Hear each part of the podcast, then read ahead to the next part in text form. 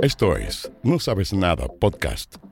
Lula, Chiri y José comentan tus series y películas favoritas en una conversación llena de spoilers. Síguenos en Spotify y búscanos en Instagram como arroba no sabes nada podcast. Vamos entonces. Y uno, y dos, y tres. Bienvenidos sean todos a un nuevo capítulo de No Sabes Nada Podcast. Este es nuestro capítulo 124, que decíamos recién con mis compañeros, eh, bastantes capítulos, con, con esas mismas palabras. ¡Oh! ¡Qué cantidad de capítulos, Dios mío!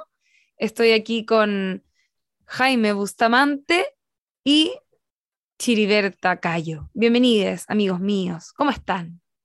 Bien. Bien, amiga. Estoy en el computador de mi hermano y con un internet inestable. Pido de antemano, eh, pido disculpas por la calidad que podría eventualmente tener este capítulo. La calidad técnica. Oye, tu hermano, eh, Jaime, evidentemente, eh, por eso me estaba, me estaba riendo de eso. por eso, por eso. que no nos contaste que es Jepe, básicamente. ¿O no? Como que igual ¿Qué? ¿No sabían? Es igual a Jepe, Chiri, lo Es conocí. igual a Jepe, lo, lo he visto, pero lo vi en el cumpleaños de la Mel, pero no me acuerdo. Es muy parecido a Jepe. Yo el otro día eh, tuve una situación de Oh. compartir con él cercanamente y estaba todo el rato pensando en eso. No se lo dije a él porque, ¿para qué? Soy una señora que anda encontrando a la gente parecida a otra gente, pero muy parecido a Jepe. Deberías Tiene- haberle dicho. Tiene una estructura ósea parecida, el rostro, la, la forma de la cara, pero, pero se parece a hartas personas. El otro día él mismo dijo que se parecía a Otis de Sex Education. Oh, Ah, brígido. mira, es Oye, como una pero- mezcla. ¿Tu Sí. hermano se llama Jaime Bustamante? Se llama Jaime Bustamante, igual que mi papá, y es el hermano menor. ¿Por qué se llama él Oh. Jaime y yo no? No lo sé, para reflexionar. Ah, Que heavy que conozco a otro Jaime Bustamante, que era mi ¿En compañero de trabajo, oh. Jimmy, más conocido como Jimmy, y e- es, lo máximo Jimmy, y yo creo que tu hermano también. Aguanten los Jaime Bustamante de este Sí. Sí, es, un es amor de persona. hermano.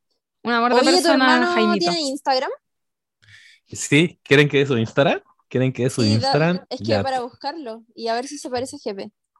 Todos los no sabes nadites siguiendo inmediatamente a mi hermano y mandándole un mensaje. Buena jepe. Ese, ese es el llamado.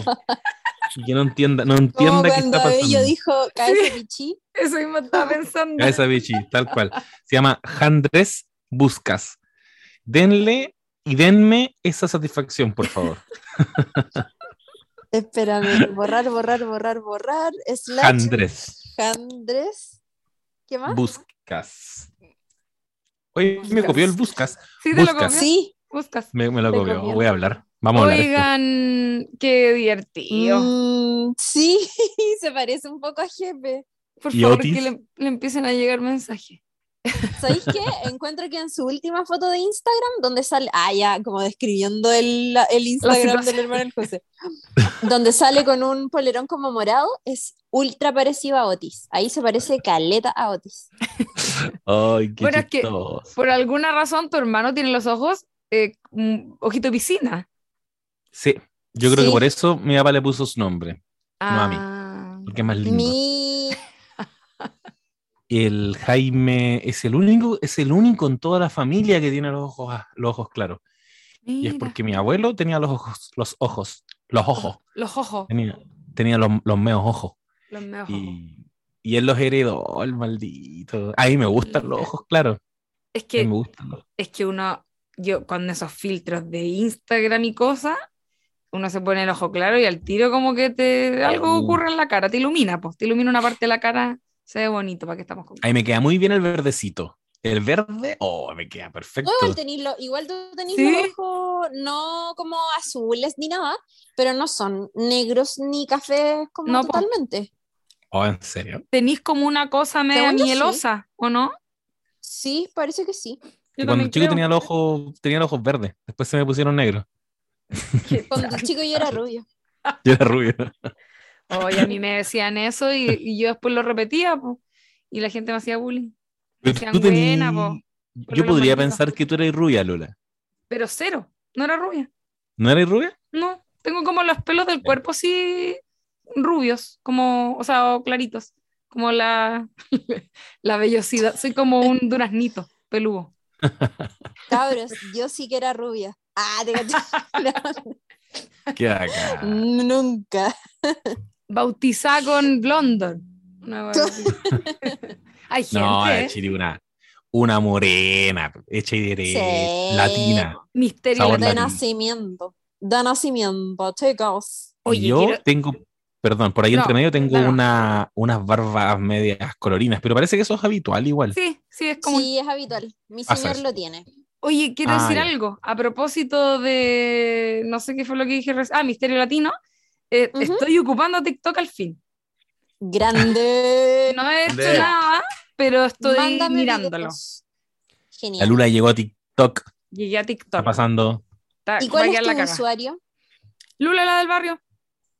Qué gran. Misterio europeo, misterio nórdico. no se le ocurrió nórdico, otro. Igual, igual bien. Igual, Misterio sí. nórdico. Misterio nórdico sé. es una serie que yo vería. Es Claro. como noir. Misterio nórdico. Nueva serie. Pero también es como una serie de history. Como. ¿O no? Ah, sí, como Puede ser en las cosas. cavernas eh, de no sé dónde en Islandia buscando osamentas de algo. Claro. Misterio nórdico. La raja. Oye, bueno, eh, como pueden ver, estamos aquí reunidos grabando un nuevo capítulo para ustedes y esta vez vamos a hablar de una película que tuvimos la oportunidad, además de verla juntos, yo creo que nunca vemos cosas juntos, eh, quiero decir, Nunca, deberíamos hacerlo más o de Sí. nuevo, básicamente, em, que es The Black Phone, el teléfono negro. Sí, y además eh, le agradecemos de inmediato a Andes Films que se sacó una sala espléndida eh, para poder ver esta película de manera adelantada junto a algunos integrantes de nuestra comunidad del podcast. Y fue una actividad muy bacán porque no solamente nos reunimos presencialmente, sino que además lo hicimos en una sala con excelente sonido, pantalla. Era una sala de cine, finalmente, donde pudimos ver esta película y después comentarla. Hubo cabritas, eh, Ujú. estuvo estuvo súper bueno, así que esperamos que en el futuro también se repita con otros estrenos que se venen, porque eh, fue bacán comentarla. Fue después. cuático. Yo- Estuvo Sí, muy fue cuático. bueno. Estuvo como muy el divertido. meme real del podcast. Sí. Sí, el- los nosanaites que estaban ahí presentes, como una, yo creo que una buena muestra de cómo son nuestros nosanaites, amorosos. Me sentí tan querido, me sentí como de cumpleaños y, y muy buenas reflexiones también se sacaron post película. Estuvo estuvo súper bueno y la sala de cine, como bien decía aquí mi compañera, 10 de 10. Impecable. Oye, Sí, yo, igual quería darle la- las gracias a, a- a todos los eh, no sabes nadites que asistieron a la, a la función y también, por supuesto, a todos quienes participaron.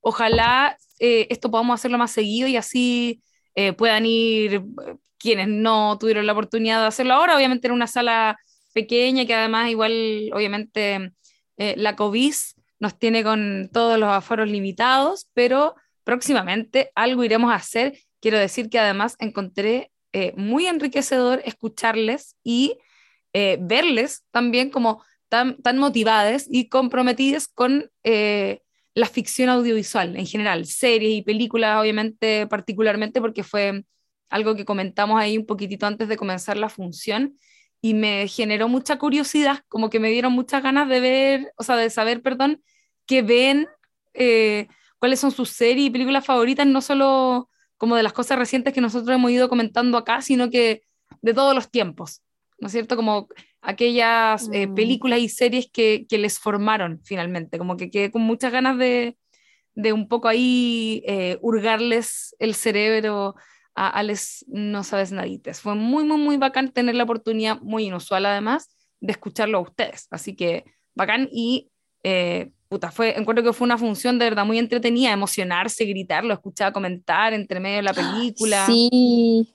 Bueno, es que además era una película difícil para algunos integrantes de este podcast. Digámoslo. O sea, yo quiero partir diciendo que esa semana yo estaba viviendo como una de las semanas más estresantes del año, eh, porque estaba muy demandada en mi hogar y en mi trabajo. Eh, y de hecho estaba sin mi contraparte, mi, mi, pareja no estaba en la región metropolitana, estaba en Coyhaique por asuntos laborales y me quedé sola eh, con mi perrito.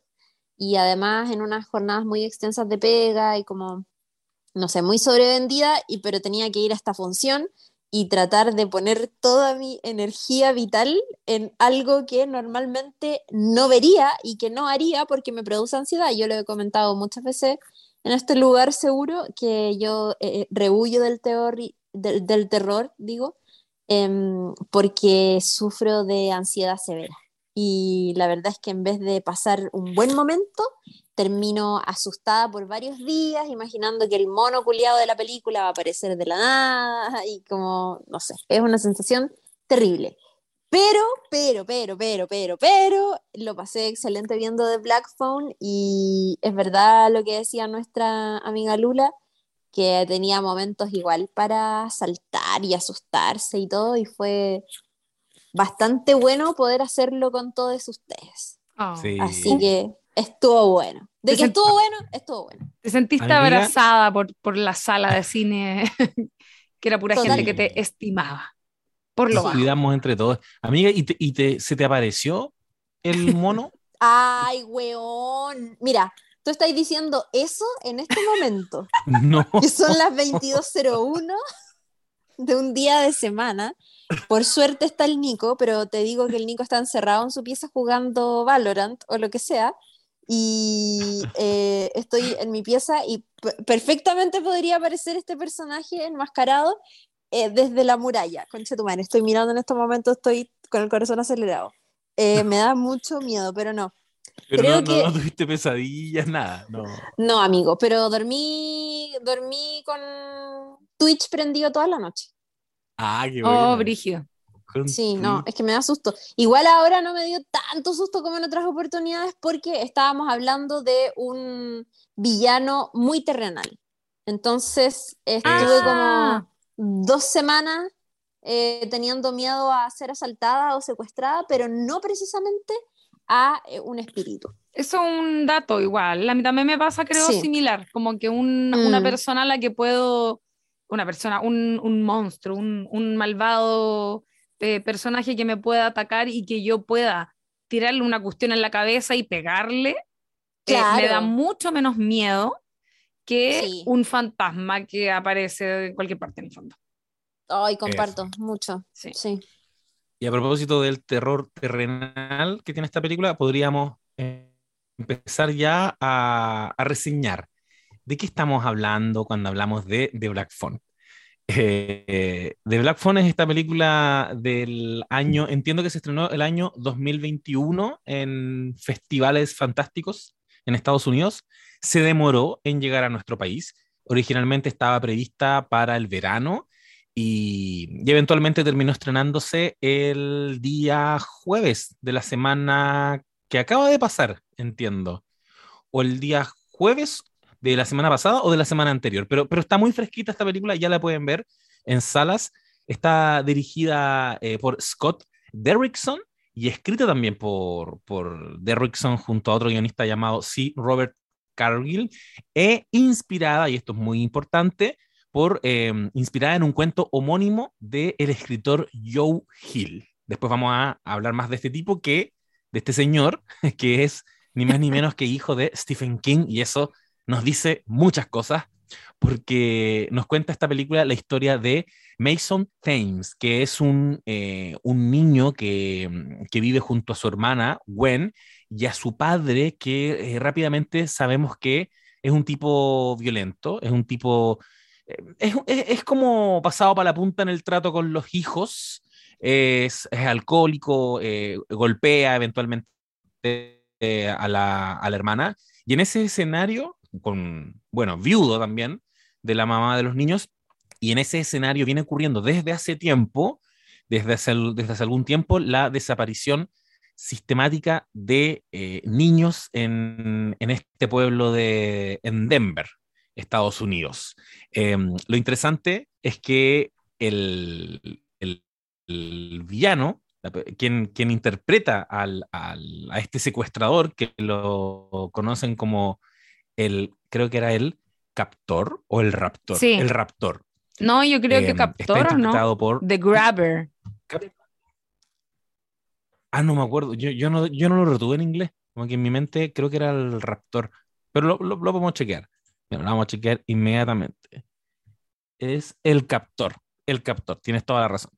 The Eh, está interpretado por Ethan Hawke. Que eso es uno de los grandes atractivos de esta película que no estamos acostumbrados, acostumbrados a ver a Ethan Hawke en este tipo de papeles. Hace poquito en Moon Knight ya exploró este tipo de, roles como más antagónico y, derechamente como de, un villano tradicional.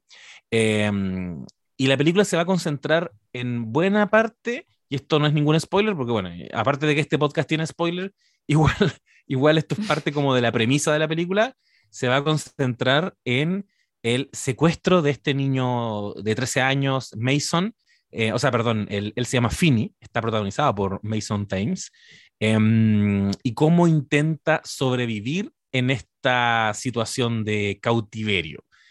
La supervivencia va a estar dada por ayudas que va recibiendo de los niños que eh, en otra época, en otros años, en otros momentos, fueron secuestrados por este tipo, por el captor, pero no lograron sobrevivir una película eh, de terror sobrenatural, pero que en buena medida, y lo vamos a ir viendo también, es una coming of age eh, de Black Phone. Y ahora les abro la palabra, amigas, para que me digan, más allá del de el miedo que le generó a la Chiri, eh, ¿cómo, ¿cómo sintieron esta película? ¿Qué les pareció? A mí me, me pareció que, o sea, voy a insistir en algo que ya hemos mencionado ahora, verla de manera... mm, ah, porque una cosa es ir al cine a sala llena, que eso también, una como que a veces se suelta y medio que echáis la talla con gente de por ahí, o están todos, en la medida en que alguien reacciona de manera audible, ¿no es cierto?, Eh, sonora, a veces una agarra papa y están todos gritando, riendo, en fin. Pero en este caso, además sabíamos que estábamos en confianza, por así decirlo. Y yo siento Sí. que eso generó un ambiente muy, eh, muy entretenido para ver una película que daba miedo y que dabas, te, te hacía eh, saltar, te hacía gritar, ¿cachai? Como que Sí. yo creo que la experiencia cine, la experiencia cine, eh, aunque fuese privado, digamos, eh, lo encontré muy entretenido para ver la película y la pasé muy bien viendo la película. De hecho, eh, no, no sé cómo a- a- hasta ahora, mm, perdonen la, la falta de, de rigurosidad, pero no sé cómo le ha ido, iba a decir, pero, pero no, me, no me cabe duda que va a ser una película a la que le va a ir bien en taquilla eh, a partir de que es una película entretenida de ir a ver, ¿cachai? Sí, Mm, Sí, y que mm, yo el otro día, a mí me preguntaron por esto en Radio La, La Clave el- la semana pasada, y yo di como antecedente, bueno, aparte que el director eh, Scott Derrickson hizo El exorcismo de Emily Rose, hizo Sinister, que no he visto, pero entiendo que está catalogada como una muy buena película. Yo recuerdo que en comentarios que escuché de Hereditary cuando salió, de Ari. Aster, decían, no veía una película de terror tan buena desde Sinister. Yo quiero decir que para mí Ari Aster es como, como la mejor weá que hay en el terror, lo amo mucho. Y, y, y me parece muy eh, interesante que lo, comparan, que lo comparen con, con Scott Derrickson. Sí vi, por supuesto, Doctor Strange, la 1.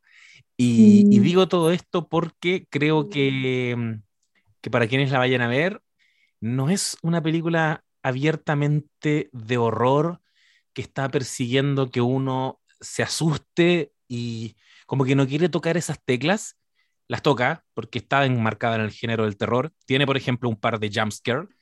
Yo cuando estábamos viéndola ese día, Ay, yo qué estaba muy- horrible porque, porque estaba la Mel también. po. Sí, estaba mi, mi, señora, mi señora esposa a, a, un lado y al otro lado estaba la Chiri, dos personas que han declarado abiertamente que les complica ver terror. Y, y en eso yo dije, mira, qué bueno que no está teniendo tanto jumpscare. Eh, y de repente, Dios mío, aparece el primer difunto, el primer adolescente, porque ya, vaya, para decirlo ya más abiertamente, eh, cuando Finny es secuestrado por este tipo que tiene una máscara terrible, que es el icono de esta película, una, una máscara muy terrorífica y que aparentemente es una especie de ilusionista que él anda en una camioneta negra llena de globos negros, que se baja y muy, y no casualmente, muy it, muy de seducir a los niños con un truco de magia, que en el caso de It es un payaso que le hace un globo con, con forma de perrito, acá es un tipo que en el fondo les, les ofrece mostrarles magia, los secuestran y los tiene, eh, los tiene eh, secuestrados en el sótano de una casa que no sabemos dónde está ubicada, no tenemos mayores antecedentes. Y cuando vemos que el protagonista Finn queda en este lugar, se despierta, empezamos mediante sus ojos a conocer ese espacio y se le aparece de pronto a algo clave, que es el nombre de la película. Hay un teléfono negro puesto en la pared, pero que está eh, con los cables cortados. No obstante, suena de vez en cuando ese teléfono suena. El, el, secuestrador tiene claro que suena, pero como que le resta importancia. Dice como que debe haber un problema de estática probablemente. Eh, pero obviamente que cuando suena, el, el, niño protagonista, Fini, va y atiende y trata de conversar con quien esté al otro lado de la línea y no le responden. Hasta que de pronto sí le responden.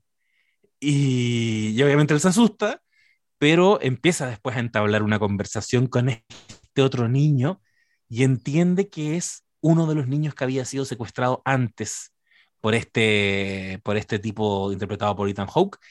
Y la película hace una agua muy bacán, que es que en algún minuto, bueno, no sabemos desde dónde le están hablando. Yo me pasé el rollo de una cuestión media como dimensiones paralelas, de pronto me pasé el rollo como de le están hablando del futuro o del pasado, como que es, es, una especie de vortex temporal donde se pueden conectar personas que están en esa habitación en diferentes tiempos. Estaba pasando esos rollos hasta que la película ya derechamente nos muestra que detrás de él está parado este cabro chico muerto, con una apariencia muy de Ay, cadáver, sexto sentido. Y ahí está el primer jump. Oye, eso iba a decir.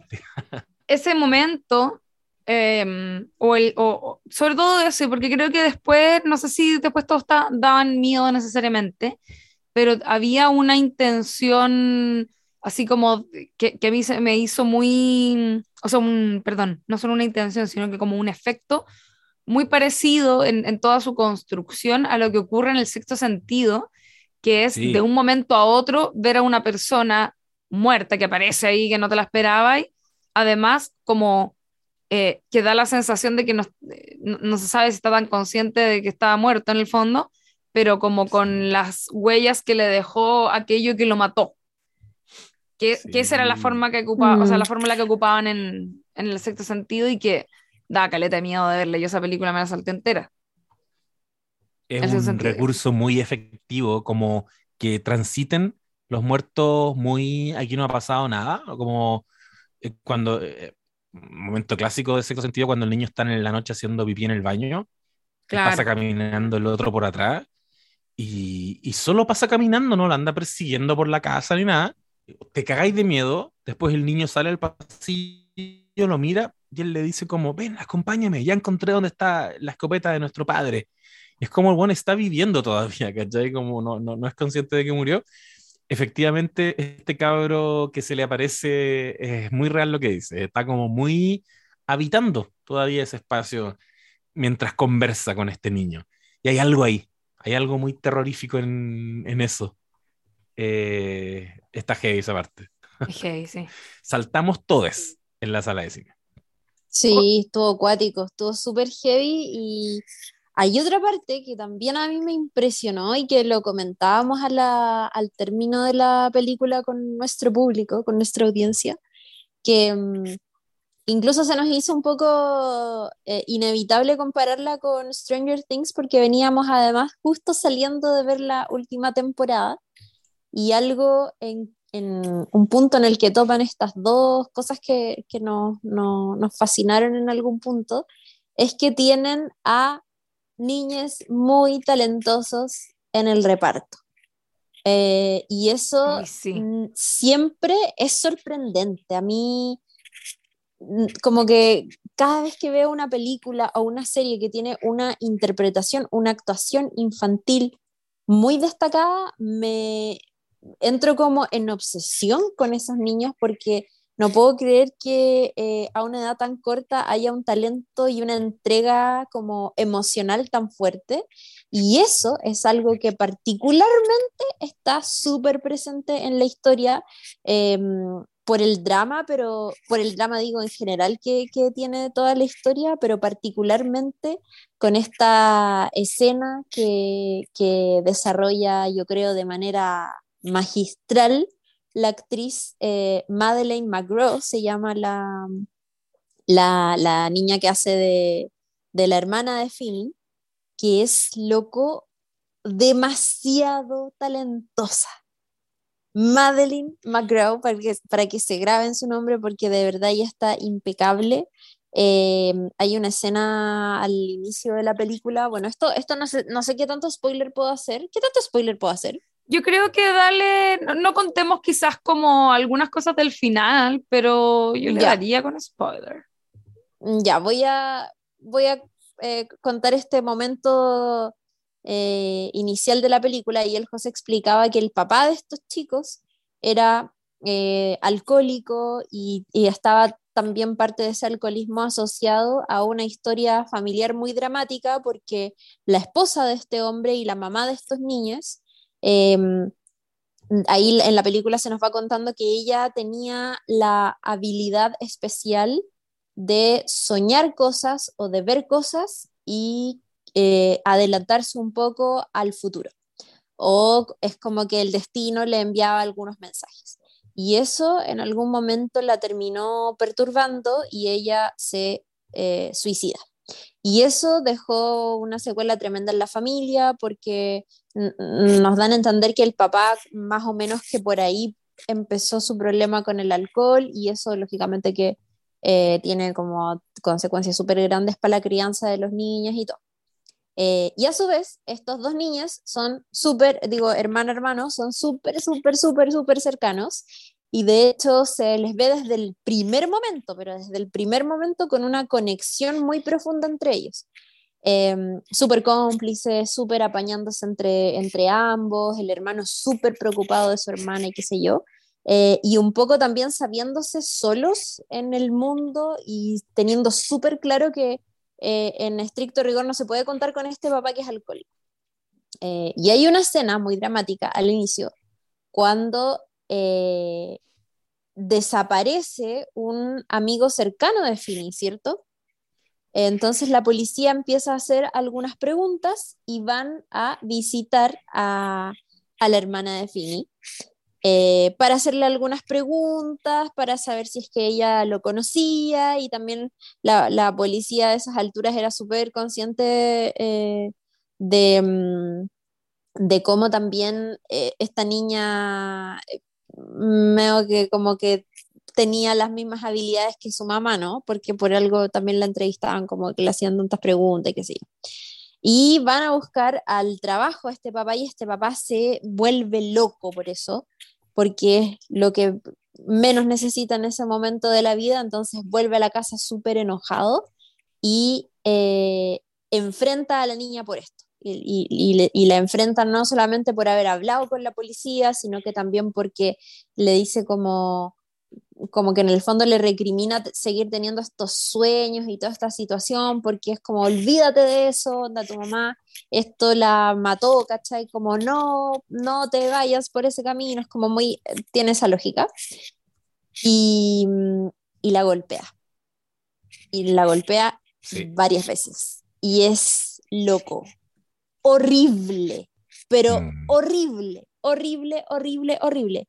De hecho, lo comentábamos, yo fui con un amigo a esa función y, y, lo hablábamos al final de, de, la función, que incluso lo más terrorífico de la película ni siquiera fue como esos momentos en los que ya nos asustamos y gritamos y todo.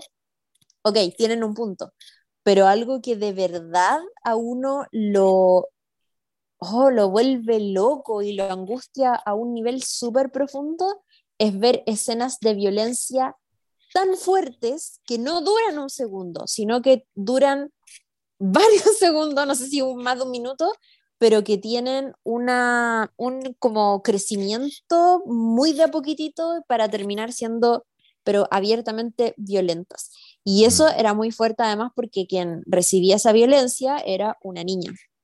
Eh, y estaba eh, por ahí leyendo una entrevista eh, con el director, con Scott Derrickson, y le preguntaban precisamente por eso, como por la responsabilidad que también hay que tener desde un lugar adulto y desde un lugar, ¿cierto?, desde la dirección de poder conducir a esos niños a un trabajo que sea, digamos, aceptable y lo que se quiere conseguir pero teniendo súper en cuenta que estáis trabajando con niñas y que muchas de esas escenas implican una entrega emocional que es súper, súper profunda.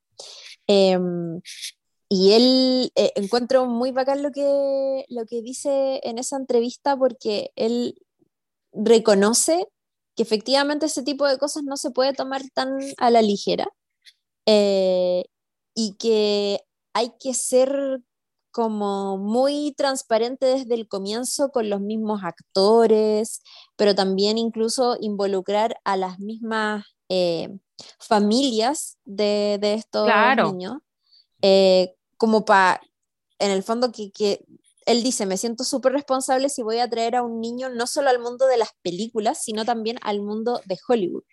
Em, y dice, cuando estoy lidiando con el casting de niños, el paso final, cuando siento que he encontrado a alguien que realmente es adecuado para un papel, es una entrevista súper larga con los papás, para contarles súper bien lo que van a hacer sus hijos, qué opinan, recibir cierto feedback y tenerlos súper presente también en el momento en que tengan que rodar ese tipo de escenas. Bueno, eso, ¿cuánto, ¿cuánto, Ah, perdón, dale, dale. No, dale, no, que, que en el fondo eso es como un cuento aparte de lo que quería decir, pero creo que en particular la niña está tan bien en toda la película. Oh, impresionante. como no podía dejar de mirarla. No, increíble. Fini en todo caso también, pero ella me llamó mucho la atención. Es que hay algo, hay, quiero decir un par de cosas sobre eso. Primero, qué interesante y qué bacán la visión del director. Él en, en la película anterior que comentaba el José también entiendo que eh, también trabaja con niñas, entonces probablemente eh, ya tenía esa experiencia, ¿no es cierto?, de, trabajar en una película de miedo, eh, con, con cabros chicos en el fondo, que igual, más allá de, solo la experiencia de, además meter, como trabajar con ellos, hacer algo tan adulto como trabajar donde hay que exigirles tiempos y un montón de cosas, también obviamente emocionalidad y sobre todo en un tono tétrico, debe ser cuático, como que me parece que ahí debe haber un trabajo súper difícil y que bacán que él sea tan consciente de eso. Pero iba a decir que mm, la actriz, eh, Madeline McCraw, que es como, eh, yo encuentro que se roba la película brígido, brígido, brígido, en el sentido también de, de, ahí quería comentar dos cosas sobre eso eh, particularmente, que es como, por un lado, es, no es la protagonista, y eso igual tiene un sentido, como que mm, eh, ocurre con, con, los personajes protagónicos muchas veces, sobre todo el tipo de protagonismo que tiene Fini, por ejemplo, en, la, en esta historia, que es un personaje un poco más retraído, es más tímido, suele suceder que estos personajes protagónicos son un poco también nuestros ojos en la historia y por lo mismo son, son más retraídos, como que tienen, mm. tienden a em, observar más la situación y no ponerse con super, como su super mega personalidad por sobre la situación que está ocurriendo, ¿cachai? Sino que se afectan más con las cosas que están ocurriendo a su alrededor y por lo tanto muchas veces no son los personajes de la personalidad más atractiva. Quienes son los personajes de la personalidad más atractiva son los sidekicks, ¿no es cierto? El, el compañero de, de aventuras, que en este caso sería la hermana. Y quería decir a propósito de eso que la actriz que interpreta a la hermana de Finny en la película, que es como la... E, ella no está obviamente con, con él secuestrado, sino que está por fuera ayudando a, a, ver qué pasa con su hermano y, ayudando por, su propia cuenta la investigación. es una actriz con caleta de trayectoria. Me llamó mucho la atención eso, como que la busqué ahí en, en IMDB y había actuado desde muy chiquitita en cosas bien Oh. importantes. Actuó en la película El, Fan- El francotirador, esa protagonizada por Bradley Cooper, que si no me equivoco es de Clint Eastwood, que es una película del 2014, o sea, tenía seis años, una cosa así, muy chiquitita, muy chiquitita. Gana. Y además, dato hashtag trivia, es la voz de Bonnie en, em, en Toy Story 4. En Toy Story. Mm. Qué bacán. No te creo. Sí. Igual ahora está Oh. grande, como que tiene 14 años, ¿cachai? Onda, igual es, es una pequeña adolescente. En la película igual se ve más chiquitita, quizás tiene una apariencia también así un poco más, más infantil, pero ya está, está un poquitito más grande Está Madeline McGraw. Estaba tirando No, ya para la, para la adolescencia. O sea, y le va a ir muy bien. Por favor, que la. No creo que le falte nunca pega, porque eh, muy, muy carismática, como muy carismática y muy buena actriz, además.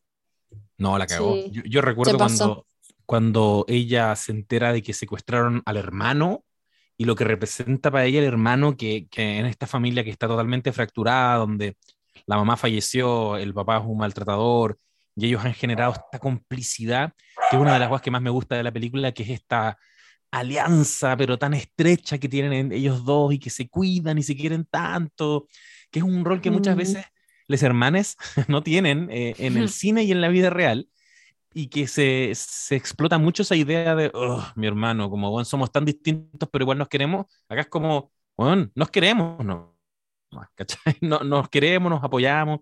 Como ese, ese cariño que, que proyecta la, la relación de ellos dos, la encontré, lo encontré tan bacán. Y cuando, obviamente, cuando él desaparece, yo como que pensé, ya, aquí vamos a ver el rango de esta niña. Y, y lo deja todo, lo deja todo, sale corriendo, desesperada, y es como, oh, por la chucha, le, cre- le creo todo. Obvio que está sufriendo la pobre, como no puede, no pueden secuestrar a su hermano, Como todo lo que tienen en la vida. No, muy buena, muy buena. Oye, Increíble. mm, eh, ¿qué Se les pasó. Les iba a decir la máscara del, del malo, que es del terror. O sea, creo que si hay Mm. algo bueno, yo tengo aquí como un listado de las cosas que me gustaron y las cosas que no me gustaron también de la película, por supuesto. Ustedes saben que yo soy un poco mañosita para algunas cosas, pero de las cosas que más me gustaron, que tenía anotado, por supuesto, también la actuación de la, de la hermana, digamos, de Madeline McGraw, eh, es la máscara que la encuentro icónica, buenísima, y estaba leyendo por ahí que la, que la máscara estuvo a cargo de un tipo que se llama Tom Savini, que es una persona que ha trabajado en películas muy icónicas también de terror en el pasado, como por ejemplo Viernes 13. te eh, sí, no, si el, el loco tiene ahí como su carrera, de Do- Dawn of the Dead, como ese tipo de, de películas así como súper icónicas de, de miedo. Así que mm, como que siento que además fueron súper eh, eh, ahí inteligentes y tuvieron buen ojo para elegir a alguien que, que hiciera de esta máscara algo que no se te va a olvidar jamás. O sea, este Halloween probablemente eh, va- mucha gente va a querer ponerse esa, esa máscara satánica que la encuentro del terror, pero está muy, muy buena. Que- Del quiero decir algo terror. que no hemos dicho todavía y que ese día lo comentamos ahí con los No Sabes Nadites y que es, no es menor. Una cosa que ya la dijimos es que Joe Hill es el hijo de Stephen King, que es este hijo que, que utiliza este seudónimo un poco para sacudirse de la presión y la carga de ser ni más ni menos de eh, hijo de uno de los narradores más importantes de la, de la literatura contemporánea. Y, y que, bueno, yo creo que su, su novela más conocida debe ser Lock and Key, que, que tuvo su serie de Netflix, que parece que no la han renovado porque no le fue tan bien, y que Oh. está dibujada por, digámoslo, Gabriel Rodríguez, un tremendo dibujante chileno que, que se ha ganado, bueno, eh, es, es como dibujante de Superman a esta altura. Es un, es un chileno talentosísimo que dibujó la novela gráfica junto a eh, el guion de, de Joe Hill. Él escribió este cuento de, de Black Phone que, que no sé si la Lula lo comentó tras bambalinas, que se lo está leyendo, y que, y que es, está inspirado, al igual que el payaso de It, es decir, al igual que el payaso que construyó su padre, está inspirado en el mismo asesino, que es Pogo, este, el verdadero payaso asesino, que fue un tipo que tenía el oficio de payaso y que en Estados Unidos y que secuestró, eh, violó, asesinó a treinta y tantos adolescentes, hombres y niños. John, John Wayne Gacy, igual, eh, sí, o sea, él, perdón, es que quería decir algo, igual él, yo creo que él como, como asesino en serie en sí mismo, es, eh, quizás es más icónico él como John Wayne Gacy, y lo, el dato creepy es que el weón más encima era payaso de cumpleaños infantiles, que lo encuentro muy satánico, más encima que yo les comenté, creo esto ese día, que ustedes pueden buscar fotos de John Wayne Gacy en internet, mató mucha gente, mató a 33 hombres, era un tipo que estaba casado, pero oh. que eh, era como em, un eh, homosexual enclosetado, ¿ya? Y con, obviamente, una perturbación eh, muy cuática, em, y que en sus fotos de, de payaso tiene algo muy inusual para los payasos, que es que tiene ángulos rectos, como que, o sea, como puntiagudos en su pintura de cara, que no es algo común. Con los payasos, por lo general, el, el, como el dibujo que tienen alrededor de la boca es redondeado, ¿no es cierto? Alrededor de los ojos también. No hay un ángulo recto ahí, ¿cachai? No hay como un, un, ángulo eh, puntiagudo ni cagando, pues como eso es poco amable, obviamente, por un niño. Y la cara, la, la pintura de este loco, eh, Chiri no lo googleé ni cagando, José, googlealo, por favor. Lo estoy eh, viendo. Es, yo lo encuentro así como, obvio que ese Juan estaba loco, ¿cachai? Como está demasiado satánico su disfraz de, de payaso. Eso no más quería decir. Y, Ay, bueno, no lo voy a buscar ni cagando. No, no lo busquen, lo busquen, es muy creepy. Parece que lo dije en el capítulo del Joker, pero pero cuando el, Joker en la última película con Jack Phoenix está presentándose, eh, haciendo sus shows de stand-up, en esa escena muy, muy incómoda, ese bar se llama Pogos. Un eh, perdón, ¿dónde dijiste? Eh, cuando se está presentando en ese bar en, en la película Joker, cuando el, ah, personaje de Jack Phoenix está haciendo stand-up, mm. el bar se llama Pogo.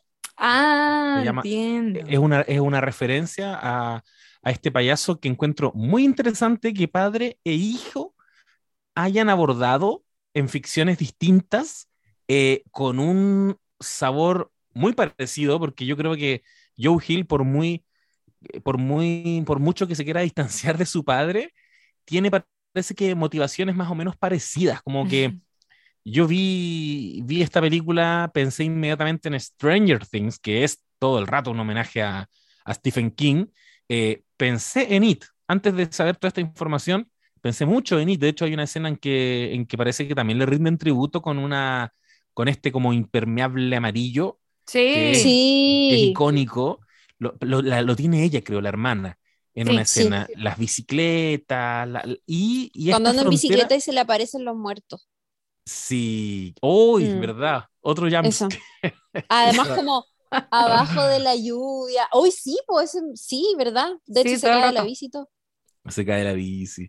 Y, y, siento que, que, bueno, otra, otra, otra, cosa que tiene es que también marca una frontera muy clara entre el mundo de los adultos y el mundo de los niños. Como, como que en Stranger Things, si uno se queda con la temporada 1, eh, o en general, todos estos relatos, eh, los relatos de Stephen King y, y, los Goonies y Stand By Me y todo ese imaginario donde los niños tienen que resolver las cosas, porque a veces los adultos como que te abandonan y no y son cero aporte, y tú tienes que desarrollar tus herramientas para, para defenderte. Si esta película te habla todo el rato de, defenderte, este, este cabro, el, el Fini, tenía un tema con eso, cuando, cuando ocurre esta, esta escena tan dramática que, que describían recién del papá pegándole a la hermana, él igual se queda paralizado no, es capaz de meterse en, eso, no es capaz de defenderla.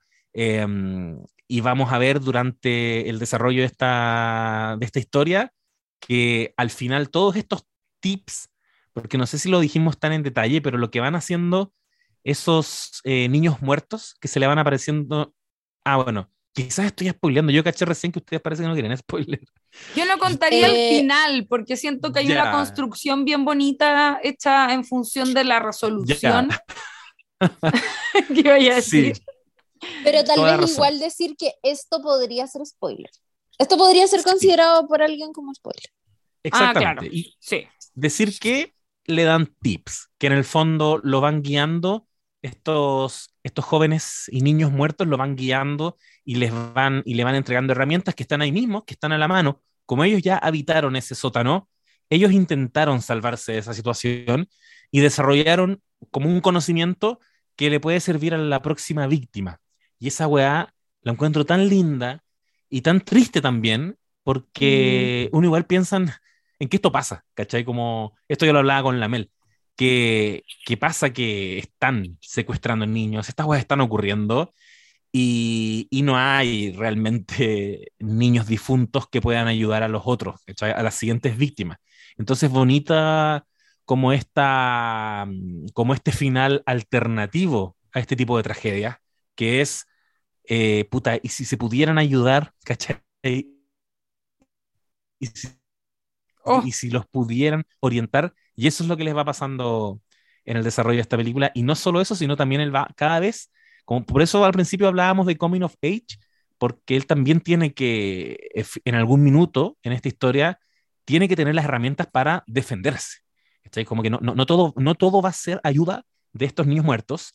Y me acuerdo que cuando estábamos viéndola, yo escuché que al lado mío el Felo, el amigo de la Chiri, bueno, amigo en común, te comentaba algo así como, eh, como escuché muy sapeando a la pasada, que te dijo algo así como que, como que se, defien- que se defienda, pues, ¿cachai? Como, y eso me hizo pensar Sí, que efectivamente, pues, como puta, igual, igual es verdad. Quizás este podría ser como un, como un plot hole, como no, no se está, le están dejando la puerta abierta, tiene cosas a mano, igual podría defenderse.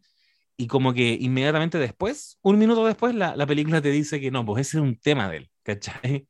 Él no se defiende, él no tiene esa capacidad, no tiene esa habilidad, es una hueá de personalidad, pero va a tener que hacerlo, ¿cachai? Va a tener que hacerlo eventualmente. Y, y, y funciona demasiado bacán. Me encantó ese, bacán. ese elemento. sí, pues el Felipe me decía como, weón, ya, pero qué chanta onda. Tiene como la tapa de, o sea, como el- Tenía una la botella tapa de vidrio. Claro, tenía la botella de vidrio, además había un baño en este lugar y el baño tenía un estanque y el estanque tenía como tapa, no sé. Y decía como, weón, ¿por qué no, no se defiende con ese tipo de cosas, cachai? Onda la cagó que son puras armas. Eh, pero, como bien dice nuestro amigo José, y esto sí que podría ser un spoiler, así que adelante en los 15 segundos que te permite Spotify desde ahora ya. Lo que pasa es que también esta es una historia sobre cómo tú aprendes a tener un poquitito más de autoestima y a defenderte de, no sé, los bullies, ¿cachai? Eh, Listo. Eso quería decir, eh, ya fue el spoiler.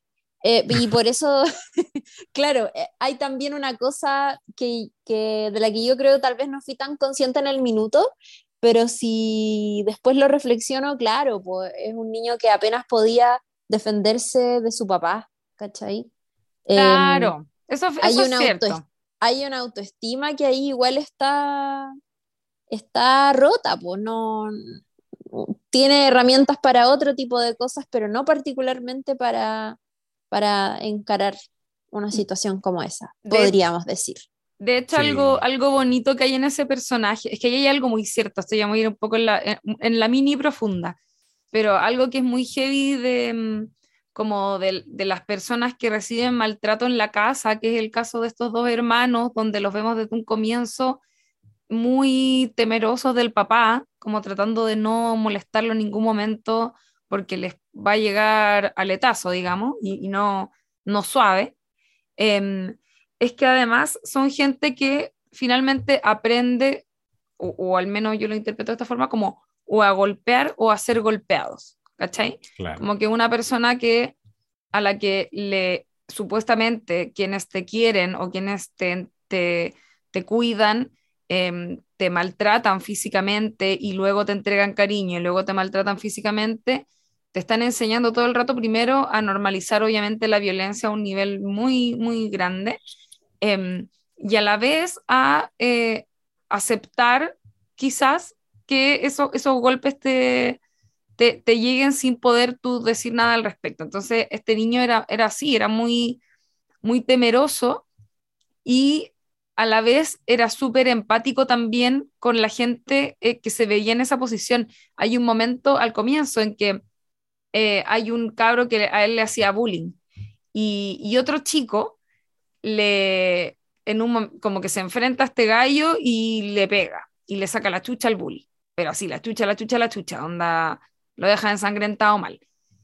Y Fini, en vez de como manifestar satisfacción a propósito de que acaban de golpear frente a sus ojos de manera muy justa hasta cierto punto, ¿no es cierto?, al bully, como que el mm. gallo echó la foca y Filo no se la pudo y le sacaron la chucha de vuelta. Fini se muestra empático con él porque sentía que no se merecía que lo golpearan tanto en el fondo. Como que tiene una cosa también un poco así. Em, sí. Eso me parece muy, siento que hay cosas, hay como detallitos que no tienen tanto que ver quizás como con la trama misma del, del secuestrador y todo, que son muy bonitas, que es, por un lado, eso en mi, a mi gusto, y también algo que mm, eh, ocurre hacia el final, que no lo voy a detallar todo, pero igual es una historia que no termina mal, digamos, eh, y donde no hay, no hay necesariamente un perdón al padre maltratador, y eso me encanta, como que siento que mm, estas historias que pretenden siempre redimir a todos porque obligación perdonar, eh, me, cargan, a mí me carga que te obliguen a perdonar porque casi que te, tratan de enseñar que esa es la única forma de sanar y yo no estoy de acuerdo con que sea así. Yo creo que se puede sanar de muchas otras formas sin la necesidad de, concederle un, perdón a una persona que, se ha portado mal contigo, ¿cachai? Como eso quería decir. Mm. Y además que el perdón no es una cosa que se pueda otorgar tan rápido, tan no, ¿cachai?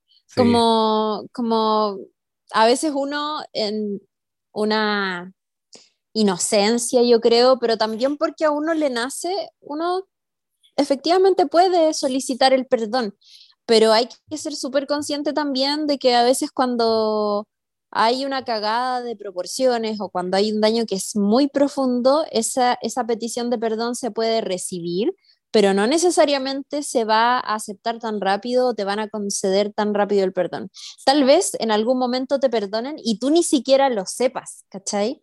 Eh, porque todo esto funciona de maneras misteriosas, pero sí, tenéis toda la razón, Lula. Encuentro, no, no, no, había hecho la conexión con eso que decía y de cuando golpean al otro niño y él está súper incómodo y como que no le parece, no me acordaba de esa wea.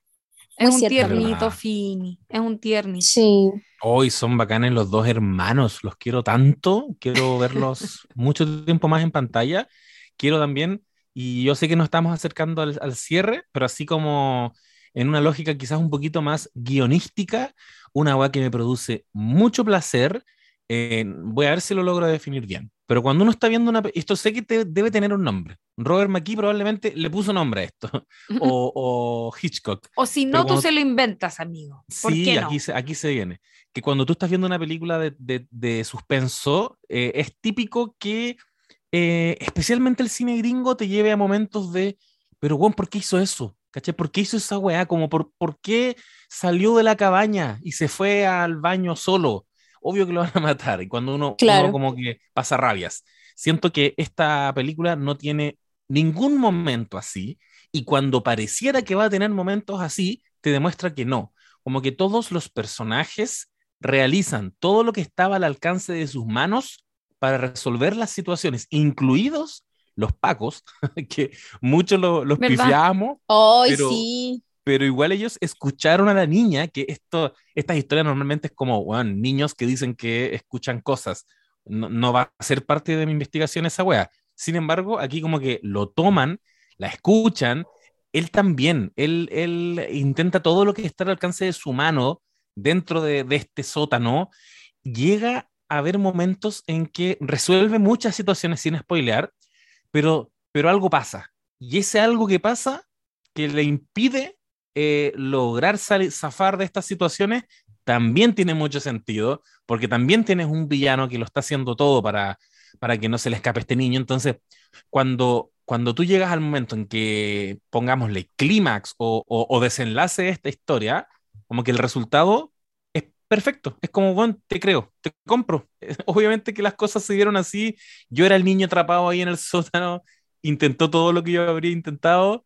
Eh, te respeto, Caleta. Y, y, aún así me tuviste hasta el final al borde del asiento. Así que eso es un elemento que me encantó de esta película, que no, sé cómo definirlo, pero es el, es el hecho de que todos los personajes hagan todo lo que está al alcance de sus manos y, ahí las, y aún así las cosas les salgan mal.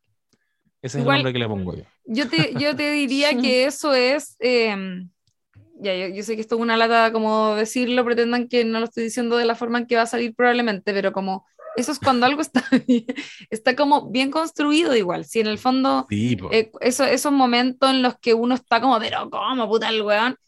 Eh, igual es porque le estáis viendo una falla en el fondo, ¿cachai? Como que la idea es precisamente poner a tu protagonista en una situación donde de verdad pareciera que está absolutamente todo en su contra, no porque voluntariamente está haciéndolo él, sino que porque a pesar de su esfuerzo eh, la contraparte es muy poderosa, el antagonismo es muy grande y, eso es lo que hace una historia interesante. Yo creo que aquí lo hemos, comentado varias veces también como abordándolo desde ese lugar.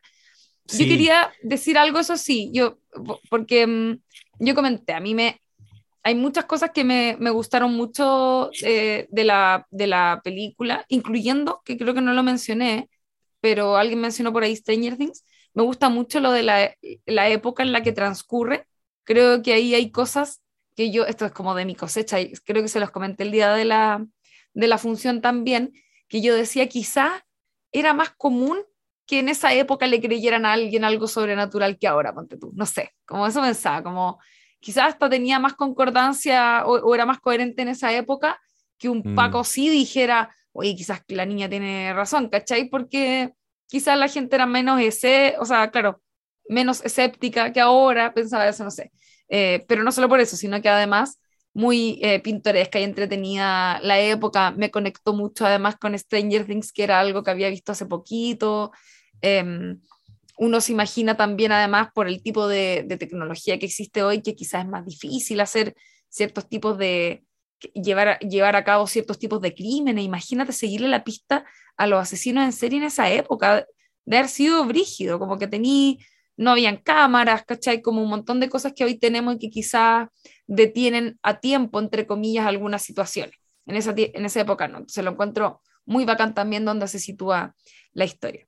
Pero iba a decir que a mí, yo tengo, tengo un par de críticas en relación a, cómo se, se eh, introduce principalmente eh, el tema sobrenatural, a mí me pasó esto, alguna weá así muy quisquillosa de mi parte, en cómo se presenta por primera vez la sobrenaturalidad en la historia, que siento que lo hicieron de manera eh, como poco qué, terrible la palabra que voy a usar, como poca, poco lubricada, como que siento que podrían haber instalado o presentado mejor el hecho que la niña tenía esta cosa media sobrenatural de una manera en que mm, no fuera como tan un dato de repente, como que lo sentí un poquitico así, siendo que ella actúa muy bien y mm. todo, pero la escena misma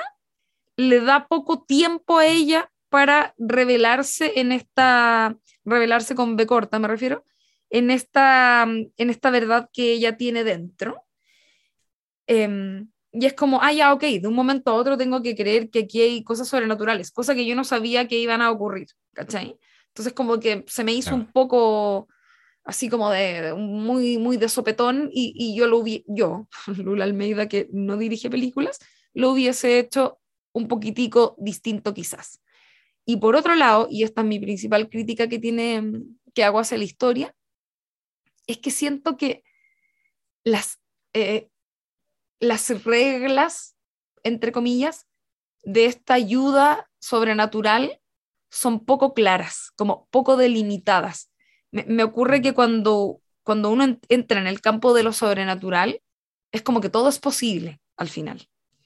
y, y sentí que habían, que, que, que al no tener como una lógica quizás tan clara, como un poco más delimitada, eh, se sentía un poco arbitrario algunas cosas, algunas em, cositas, eh, y, y eso a mí me, me saca un poquitito, porque era como, eh, creo que esto no es spoiler, tú- usted lo, lo dijeron como spoiler, me parece recién, pero yo siento que es como, es parte de la, de la historia, como ya, como que toda la historia tiene esto, así que lo voy a decir nomás.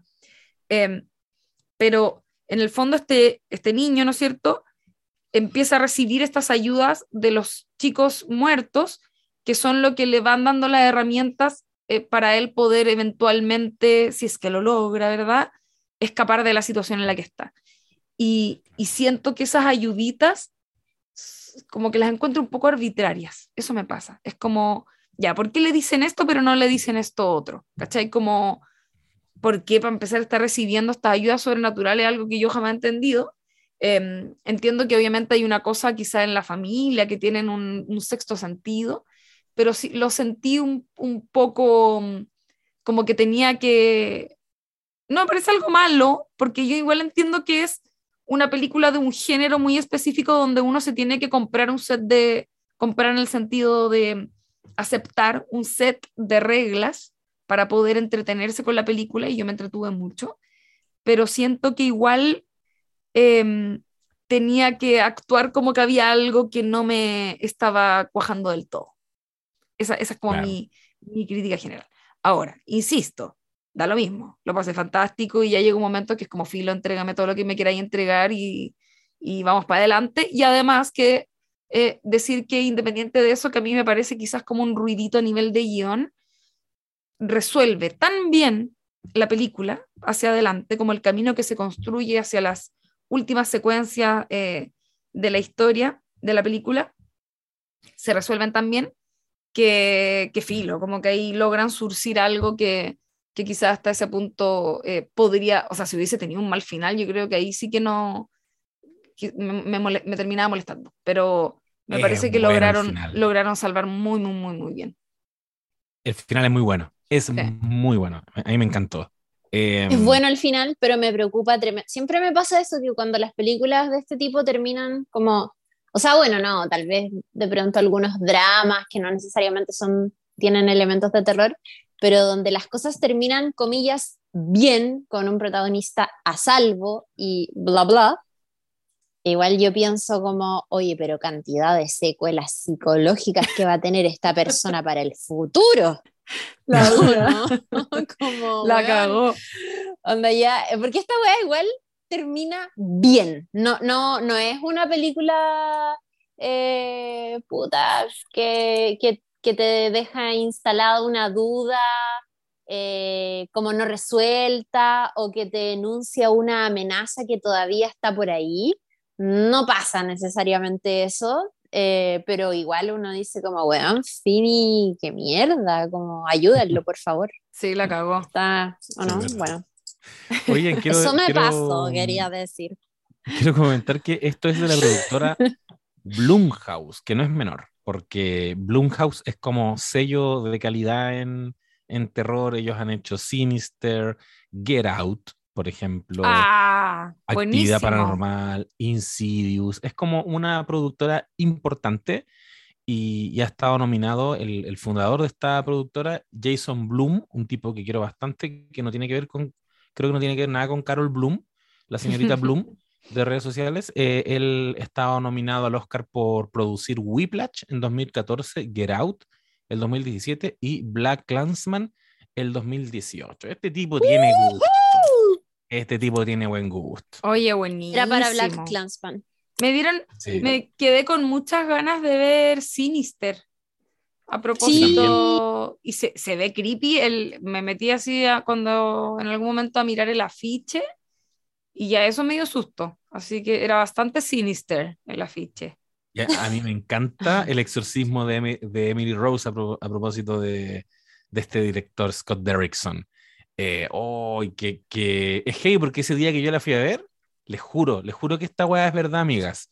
¿Ustedes ver. cachan que, que esta es la película que reforzó mucho esta idea de que las 3.33 es la hora del diablo, porque siempre Sí. a la protagonista la penaban a esa hora. Y, y es una película que te habla de la, la ciencia versus la religión, están procesando a un cura porque mm, muere una niña que, mm, a la que él le cortó un tratamiento psiquiátrico y optó por hacerle un exorcismo a Emily Rose. Ese es como el rollo de la película. Y esta es la abogada que defiende al cura, pero de, plan- de entrada le dice, ¿sabéis qué? Yo no creo en estas weas, pero vamos a sacar este juicio adelante. Pero empieza a creer, obviamente, de eso se trata la película, porque le empiezan a pasar cosas. Ya, pues, termina la película, yo la fui a ver solamente con mi hermana Lorena Bustamante, mi hermana mayor, nadie más. Lorelei. La Lorelei. Lorele. Mira, mira qué buen Dando todos los arrobas de. toda mi familia. Vayan a comprarle a Dulce Lorelei. Hoy hace unas galletas muy ricas. Y, eh, y, y nos fuimos para la casa. Yo estaba en, yo estaba en Quilpué.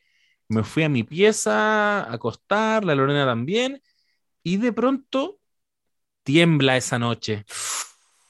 Temblor. ¿Qué, qué hace Oh. uno si viene saliendo del exorcismo de Emily Rose? No, Ve la hora. Oh, no. ¿Y sabéis ¿Por qué weón? ¿Les tengo que decir qué hora era? No tengo No. que bajé porque yo, yo, yo dormía como en el, en el segundo piso, como en una especie de ático.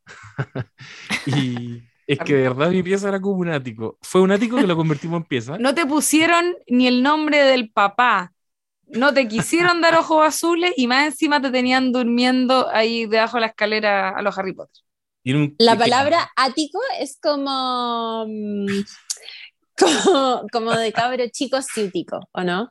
Como decir.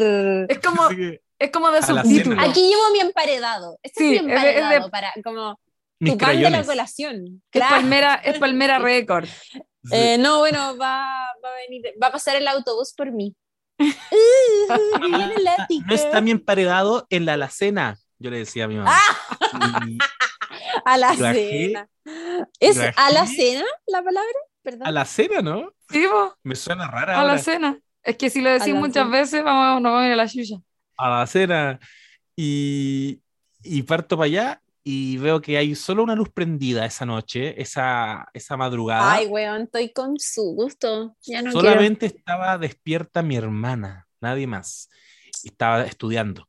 Y yo voy y le digo, Lorena, ¿viste la hora? Me dijo, sí, conche tu madre, sí. Y solo los dos nos despertamos a ver la hora. Esas tres, tres- los mismos dos que vimos la película. Qué Eso es terrible. para decir que es muy bueno Scott Derricks. Oye, pero yo, también tengo una historia con, con Emily Rose. No es de terror, Chiri, por si acaso. Ay, weona, qué bueno. Pero, pero me, pasó lo, Perdón. si- me pasó lo siguiente. Porque siento un ruido y estoy Ah. caminando. No. Yo. Es Satán comiéndose una mascarilla. No, perri. Bueno, ahí está toda la solución a todos tus miedos. Abrazar al perrito. Abrazar a Satán. Esa es la Abrazar a. Satanás. Cuando yo fui a ver Emily Rose, que quiero decir algo, esto yo sé que me hace una persona eh, muy poco querible porque hay gente que ama mucho a Laura Linney, que es la protagonista. A mí Me me, carga, me La amo. carga Laura Linney. Te lo juro que no, algo me pasa con esa actriz que What? como le encuentro como cara enana, no sé, no sé qué me pasa con eso. Tengo un, es un Yo estoy un poco problema. enamorado de ella, de hecho. Sí, no sé, la gente lo, Oh. lo ama. Me gusta Yo Esto mucho. no, se- esto no va a quedar así, se va a poner morado. La cosa, ya, olvidé. la Perdón. cosa es Estoy que mal. eh, yo fui a ver la película, ponte tú que la fui a ver un jueves, ya el día que se estrenó. Fui a ver la película, ya, ok, con- me caí de susto, a pesar de que eh, no me gusta mucho lo que propone, porque me, me da la, la, la impresión de que la película propone evidentemente a una persona que tiene como esquizofrenia o algún tipo de psicosis o algo, y te tratan de decir que, que la poseyó el diablo, y es muy evidente por la misma cosa que cuenta la película, de que ella tiene un problema psiquiátrico importante, entonces como que me cae un poco mal eso. Pero bueno, me cagué de susto porque a la cabra le dan unos ataques que queda como media catatónica un rato con cara de así como da vuelta haciendo la araña satánica. Eh, ya, y, y fui con eh, mi hermano, unas amigas, en fin. Eh, ya, nos cagamos de susto, la, la, la, eso fue un jueves.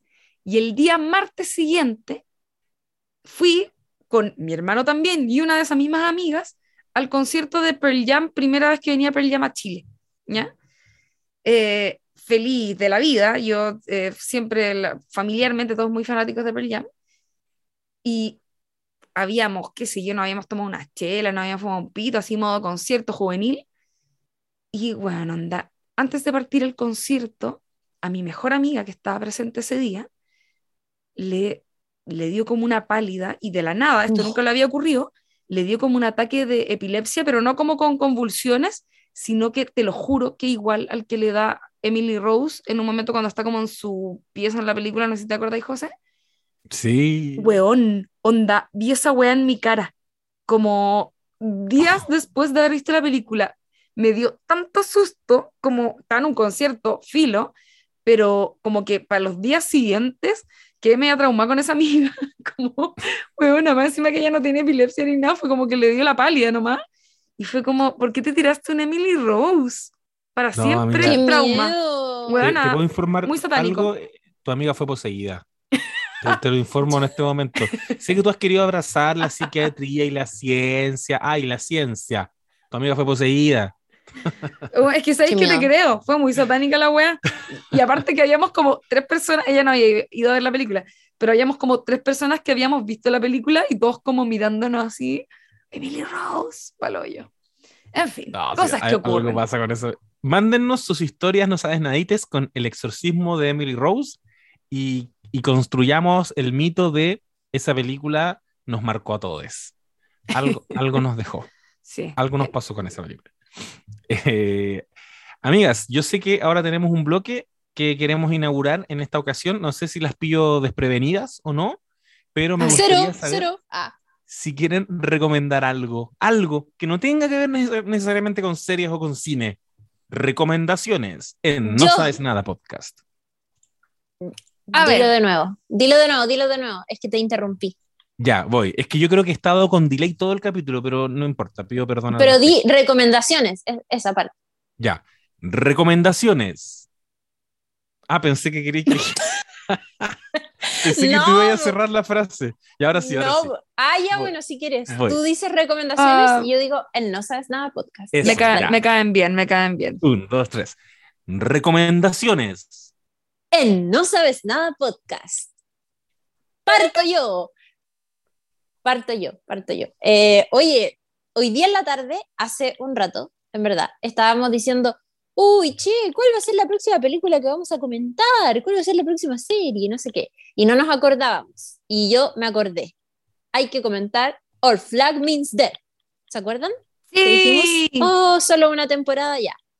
Vengo a decir fuertemente que por favor vean Nuestra bandera significa muerte, eh, creada por David Jenkins y también eh, protagonizada por Taika Waititi, quien además es uno de los productores ejecutivos de esta serie. Hablé como argentina y también como homenajeando eh, a, te lo resumo así nomás, Eh, bueno, no sé, cosas que me gustan mucho. Día lunes estoy muy cansada, pero quiero decir fuertemente que puedan ver esta serie de televisión, por favor. Es una serie sobre piratas y es una adaptación libre de la vida de Steve Bonnet, que eh, fue un aristócrata que vivió por allá por eh, principios del 1700 y que un día decidió dejar toda su vida cómoda y mm, familiar para convertirse en pirata. Es, como una crisis em, masculina de media edad, de decir, no, ya no quiero esto, necesito ser pirata, ser mi hombría, whatever, y se va en esta aventura donde por supuesto apesta. Eh, esa es como otra traducción de Palmera Records, como apestas. En verdad es muy malo, muy malo como pirata, pero lo interesante es lo que ocurre con su tripulación, que es muy pintoresca, pero también con em, un personaje eh, fantástico que también es histórico y que aparece en esta adaptación cómica y libre también sobre Steve Bonnet y otro personaje que no voy a decir quién es, pero que lo van a reconocer de inmediato. Está, yo creo, está muy divertida, weón. Tiene como e, es, esa clase de series de comedia que tiene sus momentos real deep shit y todo eso, pero con la que me reí genuinamente de varios chistes que hay. Así que véanla, tiene solamente una temporada hasta el momento en HBO Max y la vamos a estar comentando próximamente. Qué bacán, qué bacán. Sí. Eh, Eso y también decir en No Sabes Nada Podcast. y también decir que voy a estar Perdón.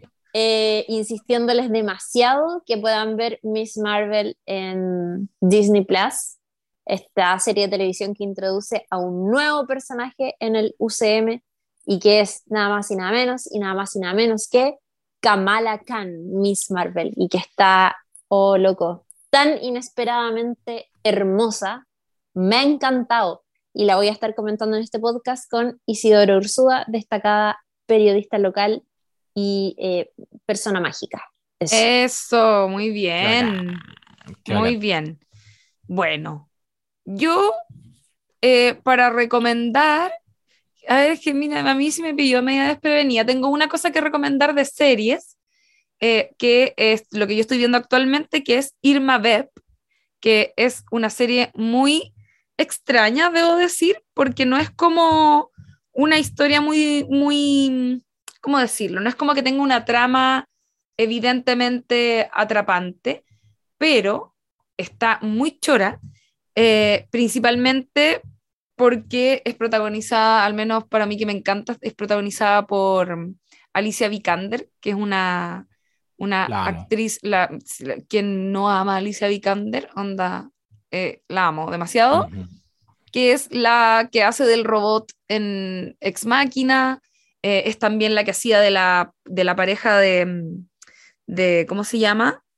En la, la chica danesa, él- era la, la mujer, ¿verdad? De, del personaje interpretado por Eddie Redmayne, no me acuerdo los nombres de ninguno de ellos, pero no importa.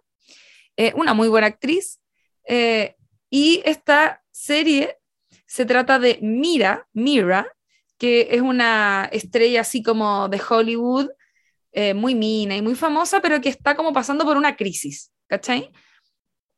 Primero porque eh, terminó una relación recientemente con, spoiler, la hija de Arjona. No sé si cachan que la hija de Arjona es como una superactriz de Hollywood, mi- muy mina, además. Sí, Sí, pero me perturba que sea la hija, como que quiero que me caiga mal solo porque es la hija de Arjona. Eh, No. No, pero es buenísima, es, es muy buena, cago. es buena actriz y es, es- aparte es, es así brígida mina, como comentario superficial, pero es que es muy, muy, muy mina. Eh, acaba de terminar una relación con ella, que además fue como su primera relación que tuvo con una mujer, en fin, y ella además era como su asistente, entonces se, se comió a su asistente y después la asistente la abandona por un director de cine como que le va súper bien y ella queda muy cagada de onda y además está también en una crisis como vocacional, quizá un poco, o, profesional más bien, porque hace puras películas de mierda un poco y como que quiere hacer cine bacano, algo como un poco más artístico. Entonces se va a grabar una serie a Francia, toda esta historia ocurre en París, eh, y con un equipo de filmación parisino, ¿ya? Eh, donde la vemos a ella teniendo que participar de esta producción y el director de la, de la serie que está grabando, que en realidad para él no es una serie, sino que es una película que ocurre en ocho episodios, porque él es muy engrupido también, un director así como indie, con una buena trayectoria. Y está, eh, este director lo que está haciendo es que está haciéndole una, como revisitando una serie muy antigua francesa y él la está como, eh, ¿cómo se dice cuando uno como que re- vuelve a grabar algo? Está como refilmando. no, sí, pero como, uy, qué pava, pero en fin, como eh, reinterpretando una historia que ya existió, ¿cachai? Que es Ah, como de unos eh, vampiros, por eso es la palabra Irma Vep, es como un, un juego de, como con las mismas letras, eh, Vampire. Ah, En fin. Vampire. Y ella, ella interpreta como un personaje de, como muy seductor que tiene un traje muy particular a propósito de trajes que se van a ocupar en, en, en Halloween. Por favor, invítenme a una fiesta para disfrazarme de Irma Vep. Em, y, en fin, tiene como... insisto, la, la trama en sí no tiene algo como urgente que uno quiera ver qué va a pasar, qué va a pasar, pero es muy interesante todo el universo que te cuenta y los personajes me parecen novedosos y eso me encanta. Así que esa es mi recomendación. Irma Beb es de HBO, así que calidad, como siempre hemos dicho aquí, y además protagonizado por Alicia Vikander, que se las manda eh, demasiado buena. Además tiene una sensualidad muy particular la, la serie que me gustó mucho también. Y quería hacer otra, otra recomendación, en realidad quizás no una recomendación, y es mi propio descubrimiento de eh, señora de las casi cuatro décadas que se acaba de meter a TikTok, que estoy pegadísima viendo cosas como creepy en TikTok. Hay historias como Oh. de miedito, muy entretenido, y hay un caso que ya no sé qué pensar, que es como eh, Beppo and Bebe, no sé si cachan lo que es eso, que son una madre y una hija que hacen videos para TikTok muy nada, de hecho son como el hoyo, una agua muy raras, pero todo, todo el mundo cree que, que ellas están secuestradas en la pieza donde graban los videos. Y ahí hay como No. una creepypasta muy cuática. ¿Cómo se llama? Ve- te lo voy a mandar al WhatsApp. Bepo en Bebe. ¡Qué miedo! Weón, es pal onda. Aparte que los videos son muy creepy y ocurren cosas como, por ejemplo, la gente está obsesionada con creer que las weonas están secuestradas igual. Ya, eso es un hecho. Como que es la gente igual. Pero se armó como toda una creepypasta con la weá. Y algo que ocurre es que les dicen como, ocupen rojo en el próximo video si es que necesitan ayuda. Corte, próximo video con rojo. ¿Cachai? No. Weón, es muy... Les voy a mandar unos videos para que los... Es la agua que necesitaba en mi vida. Weón, oye, Oh, lo voy a ver todos. métete a las cosas creepy de, de TikTok. Yo el otro día me escuché una weá que la Chiri, yo creo, no, jamás, jamás le mostraría a la Chiri lo que, la weá que escuché el otro día en TikTok, así como una historia de terror muy satánica. Pero está Amiga, no las voy a escuchar, pero para No, eso jamás. existes tú, para que me las cuentes. Sí, te- pero- Así que algún día. sí, algún Manda día. todo. Yo le pido perdón a la Chiri porque hemos, nos hemos puesto súper terroríficos en este cierre de capítulo. hemos pasado del exorcismo de Emily Rose a eh, TikTokers secuestradas. Eh, y yo voy a hacer una recomendación muy breve. Eh, hace un tiempo llegué porque algún no sabes nadita argentine nos etiquetó, estaba haciendo como, como historias de podcast de series que escucha eh, hace meses atrás y puso a No Sabes Nada podcast. Y- pero no solamente nos puso a nosotros, puso otros. Y ahí me puse a escuchar esos otros, a mirarlo, a cachar qué onda. Y hay uno que es muy, muy bueno. Tan bueno que me da miedo que si les- se los recomiendo, se nos van a ir los No Sabes Nada y se van a ir a No. escuchar. Eh, pero vayan y vuelvan, por favor, porque este se llama A Pedido del Público. Es un podcast original de La Nación Argentina. Está, Buenísimo. está locuteado por Dolores Graña y Natalia Tsenko, Natalia Tsenko o Torsenko, eh, donde, bueno, analizan series de televisión, pero hacen como eh, pequeños mix. Ponte tú, hoy día vamos a hablar de grandes adaptaciones literarias en televisión. Entonces, nunca se mete como muy en profundidad en las series, pero eh, hablan lo, preciso y te dejan muy buenas recomendaciones y una enorme variedad de recomendaciones. Ellas son muy simpáticas, hacen análisis muy buenos, así que se los dejo para que cada vez que escuchen un No Sabes Nada pueden ir también a, a pedido del público y, mm, y, y eso. Y díganles que nosotros las mandamos para allá. Nosotros nos mandamos a escuchar a pedido del público. Me encantaría que algún día grabáramos con Dolores Graña y Natalia Tresenko. Son muy secas. Yo lo, tú lo Sí. recomendaste alguna vez en, en la interna y yo lo, lo- todo tenía que ordenar unas cosas en mi casa. Estuve todo un día escuchando capítulos, porque además son cortitos Sí, eh, y muy, muy bueno. A todo esto hay un Instagram, recomendación aparte, perdón, eh, que se llama Vandelize Series. No sé si lo sí. siguen. Parece que lo Sí, lo seguimos con el. No Sabes Nada, que también en Argentina aparece la chica muy, muy, muy buena, hace como unas reviews, así como a, a la rápida me atrevería a decir, en el sentido de que ve una cosa y dice, ¿cómo vi esto? Y te comenta un par de cuestiones. Y para conocer datitos está súper buena. Vandelay Series. También Sí. ahí está, es una cuenta de Instagram. Está bueno, bueno. Y yo solo quiero hacer unos saludos muy breves, pero son muy necesarios. Mi primer saludo va a ir dirigido a la negra cesante, mi nueva amiga personal, Ángela Díaz. Tenemos proyectos aquí, pero para toda la vida. Como que fui a, fui a Geek Show a hablar de Elvis y de, de Baz Luhrmann. Y a propósito de eso, hablamos de musicales, hicimos una dinámica muy divertida de adivinar canciones de musicales Em, estuvo bacán eh, con, con, Nacho Lira. Y Nacho Lira, ¿cierto, Chile? Sí. Ya, Nacho Lira. Estuvo muy, muy divertido. Vayan a ver eso en The Geek Show. Ese es mi primer saludo.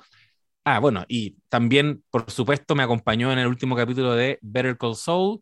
Eh, hace una, una intervención ella ahí con su análisis a la construcción de personajes femeninos en las series de Vince Gilligan, una comparación entre Skyler y Kim Wexler, que está muy, muy bueno, la gente, a la gente le gustó mucho. Es un capítulo que eh, tuvo bastante éxito y estoy muy contento, pero estoy así, es pero que está demasiado bueno, amigo. De hecho, sabéis que menos mal que lo mencionaste porque quiero decírtelo acá en frente de todas las personas y toda nuestra audiencia.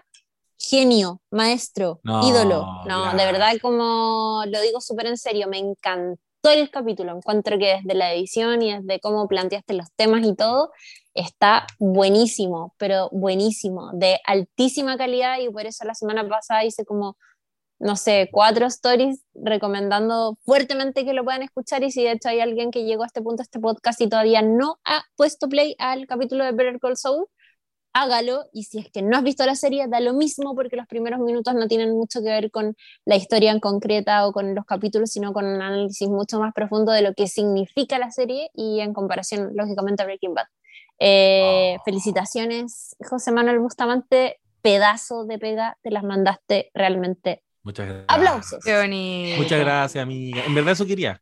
solamente quería que me, me hicieras este, este homenaje. Este homenaje. Por, eso estaba hablando de esto. Ahí está tu homenaje. muchas, muchas, muchas gracias, amiga, y también muchas gracias a la negra cesante que también me dijo que por interno la gente le dijo, oye, que me gustó él, eh, como, ¿quién es ese arroba buena pic? Está interesante, y ella nos mandó a escuchar el No Sabe Nada podcast, y ya tenemos cerrado que el capítulo final de esta temporada lo voy a hacer con la negra cesante. Pero va a ser así una conversación con la negra cesante. De ahí salto también a un saludo a la Cata Chuaki y su podcast eh, Hablemos de Series, que también nos tiene ahí muy invitadas. Sacamos un capítulo sobre Lost, la Chiri sacó un capítulo sobre Friends y Seinfeld y como las, está como ¿Mencionaste, agregaste otra más en, el...? Eh, hablamos un poco también de How I Met Your Mother, ah, como series de amigos. Es todo acá. Sí, de hecho me sumo a los saludos para Catacho aquí porque muy buena onda y también eh, nos ha invitado a este espacio. Y sabéis que algo que nunca decimos, pero todas las semanas estamos, casi todas las semanas estamos en el país generoso eh, con Verne Núñez e Iván Guerrero eh, en Rock and Pop.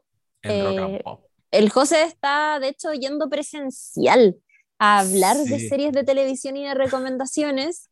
Y nada, para que, para que nos hagan barra todas las semanas en Twitter. Voy presencial porque mi celular es muy malo, si esa es la razón. Entonces, como que ya me, me cansé de la conexión mala y es como, chao, vamos para allá a hablar de la wea. Buenísimo. Qué bien. Eso, y además también me sumo a, tengo más salud, ah, los no sabes nadites que nos acompañaron en el, en el evento de Andes Films, que van a escuchar algunas opiniones ahora al cierre de este capítulo, van a escuchar sus comentarios sobre qué les pareció ese evento y qué les pareció la película, por supuesto, y quiero también mandar un saludo a José Luis Gutiérrez, tío de mi señora esposa, de la Melisa, eh, que me gestionó el, el, inicio, la cortina inicial de este podcast con esa voz que ustedes ya saben de quién es, del mejor locutor de nuestro país. pasó? Fernando Solís, la voz del señor Manguera en 31 minutos. Icónico. Eh, y un saludo, por supuesto, a Fernando Solís. Le voy a mandar este, este podcast para que escuche el uso que le dimos a su voz. Y, no sé, se me puso la piel de gallina cuando lo escuché. Siento no, impactante. un aplauso. Un aplauso porque ahora sonamos pro, muy pro. No tengo palabras. No tengo palabras. Impresionante. Referente total. Lo máximo. Sí, Qué bonito. Lo máximo, lo máximo, lo máximo. Y demasiado Estoy amoroso. En shock. Sí. Sí. Bueno, esos son mis saludos, amigos. Qué bacán. Me encanta. Eh, Oye, ¿puedo compartir la grabación de Fernando Solís en mis stories de Instagram? Por supuesto, Pero por supuesto. Ya. después de que esto se estrene. Mejor. O sea, después de mañana. Ok, ok. Ya bueno. Eh, pero ya estamos, yo creo, no sé si me estoy aquí adelantando, ya estamos en condiciones. Sí. Estamos Estamos, en Sí. Estamos súper en condiciones. estamos Un súper en abrazo, amiguitas. Las Un quiero. abrazo. Un abrazo a ustedes. Que estén muy bien. Cuídense. Adiós. Que, duermas bien, chiricita. Tranquila. Sí, Y no te despiertes. Con Twitch. Con el Twitch. Es que mi señor ve en monos chinos. Ah, Pero bueno, me ayuda. bien. Ayuda igual, apaña. En Chao, cambio, Adiós.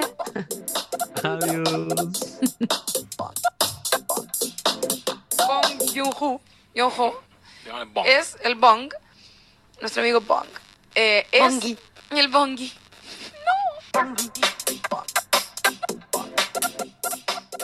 Oye, pasaron a la lista VIP, pero. Sí, por favor. Ya, eh, hola, mi nombre es Inés, arroba Inés Tancable, por favor, para que me sigan. Eh, quiero decir de que me encantó el evento. Eh, bueno, siempre hago las reflexiones con los podcasts de ustedes, pero eh, hoy día fue bacán vivirlo en vivo. Y pucha, gracias por la invitación, me encantó la película. siento que es como para reflexionar y no quiero dar más spoilers porque eso corresponde a, la- a ustedes, así que eso. Y aguante buena pica.